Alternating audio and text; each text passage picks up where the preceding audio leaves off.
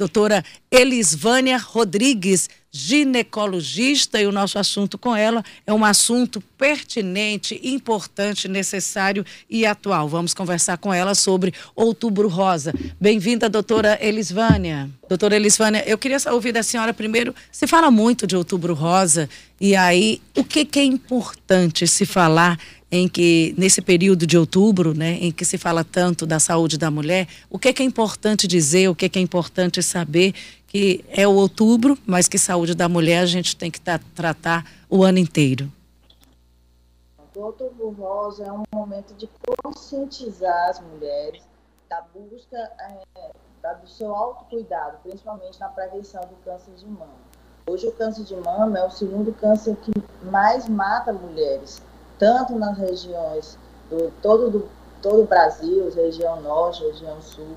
E aí nós temos uma incidência maior, principalmente nas mulheres a partir dos 40 anos de idade. Então, vai aumentando com o decorrer da idade e as mulheres, é, graças a Deus, elas procuram a sua médica com mais frequência do que o homem.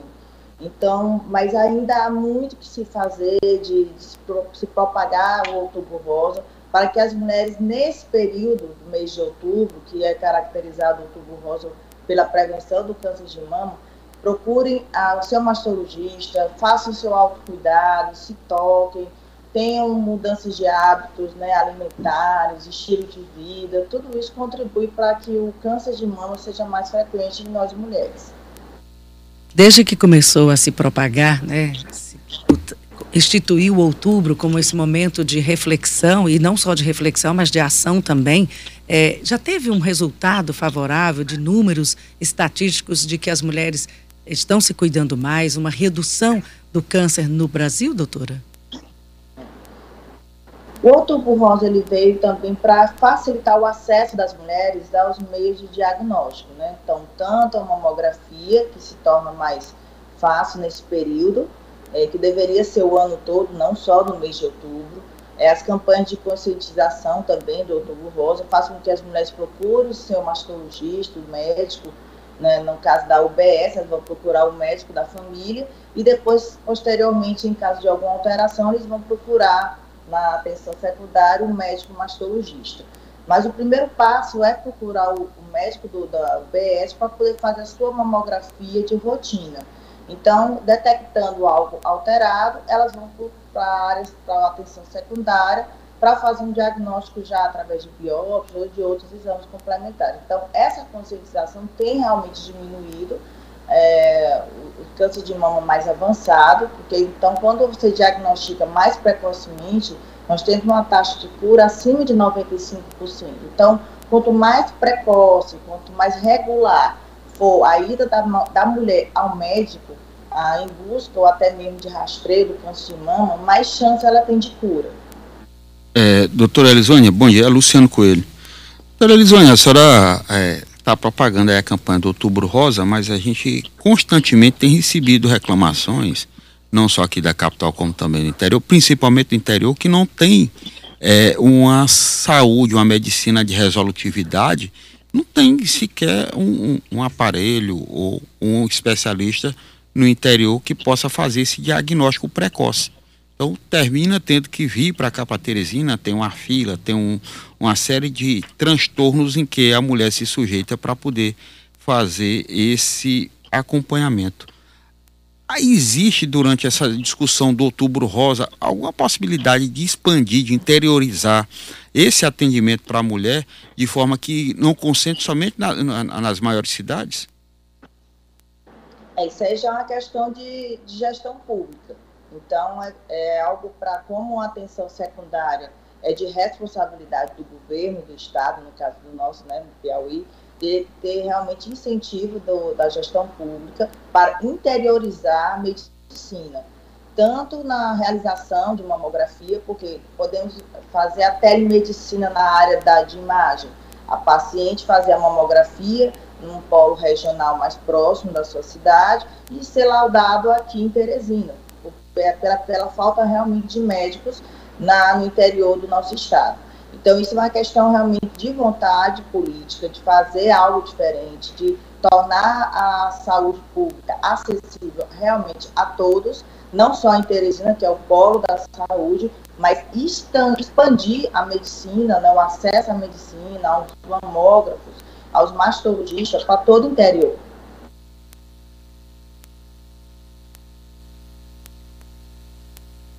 Doutora Elisone? Estou... Ah, pronto. Estava sem ouvir vocês. Ah, porque deu, deu um, um, uma parada aqui, uma, uma suspensão. Doutora Elisone, agora nesse período do Outubro Rosa, há alguma concentração ou um mutirão, uma espécie de atendimento às mulheres uh, aqui na capital, principalmente, para esse, esse exame diagnóstico de, de, de mama, alguma coisa do tipo? Que a gente tem visto agora, por exemplo, são as UBS, as UPA, fazendo assim, é, esporadicamente esses movimentos de conscientização. É, não organ, organ, é, ou seja, não seja uma coisa mais aplicada politicamente falando pelo governo do estado, ou pela prefeitura. São, são ações individuais, que deveriam ser realmente institucionais, mas são individuais. Então, Amanhã mesmo vou participar de uma, de uma palestra também do Outubro Rosa, na UPA do Renascença. É, no sábado já vou dar uma palestra também numa escola para as mães da, da, lá da Vila Irmã Dulce. Então, são, são atividades esporádicas, não uma coisa regulamentada, que deveria ocorrer todos, em todo o ano, né? não só no mês de outubro. Então, a gente sabe que hoje o câncer de mama a estimativa de novos casos são de mais de 66.280 novos casos para 2022, então são muitos casos de câncer de mama que poderiam ser evitados com palestras simples de orientação a todas as mulheres para incentivá-las a procurar um mastologista e realizar mamografia, coisa que hoje é muito difícil. Primeiro, para conseguir uma consulta por um especialista já é muito difícil, uma fila de seis meses. É, então, a, e quando chega no diagnóstico é, que seja suspeito de câncer de mama, para fazer uma biópsia hoje, né, que a gente chama de biópsia percutânea, sem a necessidade de levar para o centro cirúrgico, então a paciente leva até seis meses para fazer uma biópsia. Então, realmente é um descaso da saúde pública, principalmente na área da mulher, então, é, tanto no câncer de mama como também em outras patologias que a, afligem as mulheres. Doutora Elisvânia, é, tem uma pergunta aqui do ouvinte. Qual é o tipo de exame que é indicado para determinada idade? Ela está falando da ultrassonografia mamária e da mamografia. A ultrassonografia ela não é um exame de rastreio. A mamografia, sim, é um exame de rastreio. Então, a Sociedade Brasileira de Mastologia recomenda o rastreio do câncer de mama através do exame mamografia. Então, o ultrassom ele vai ser complementado. Então, um exame de mama é, ultrassonográfico, onde vai diferenciar algumas alterações que vão ser vistas na mamografia de forma complementar. Então, ela não servirá de rastreio para o câncer de mama, somente a mamografia. Então, a partir dos 40 anos é feita a primeira mamografia, podendo ser mais cedo, em caso de pacientes com histórico familiar de câncer de mama, mãe, irmã, então, ela poderá fazer uma mamografia antes dos, 30, dos 40 anos, entre os 35 anos, mais ou menos, e depois de completar os 40 anos, anualmente. Tem uma pergunta. Até os 70 anos. Até os 70, né? A senhora falou. Tem uma pergunta da Rosivânia. Ela está preocupada porque todo esse aparato, esse aparato, todo esse essa estrutura montada para Outubro Rosa para facilitar o acesso aos exames, ela diz que outubro está terminando. Depois disso, tem como procurar? Tem funciona esse, essa rede para o mesmo depois de outubro se fazer esse exame? É, até como eu disse para você anteriormente, então a dificuldade hoje que as mulheres têm é de ter o acesso a esse exame, né, a mamografia. Primeiro porque ela tem que ir para a UBS, que é a atenção primária, e o médico da família vai solicitar essa mamografia para ela, se ela já tiver os 40 anos, se ela tiver alguma nodulação, alguma suspeição de, de câncer de mama, por exemplo, que chama atenção no exame físico, né, para chamar atenção para procurar o um médico é vermelhidão, nódulos palpáveis, é, secreção saindo pelo mamilo, geralmente pode ser avermelhado, sanguinolento ou aquoso, é, a, a, mama com a pele da mama com aspecto de laranja. Então, aquele que mostra que a infiltração da pele pelo câncer de mama, nodulação debaixo do braço.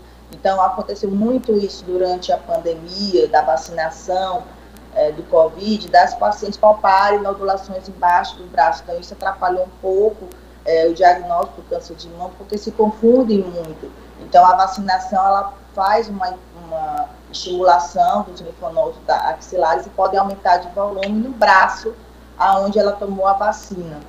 Doutora. Então, a recomendação é. Oi. Doutora, é porque a senhora. A, a gente está falando muito do câncer de mama em mulher, mas chama a atenção que câncer de mama também dá em homem, né? Tem algo voltado para esse público?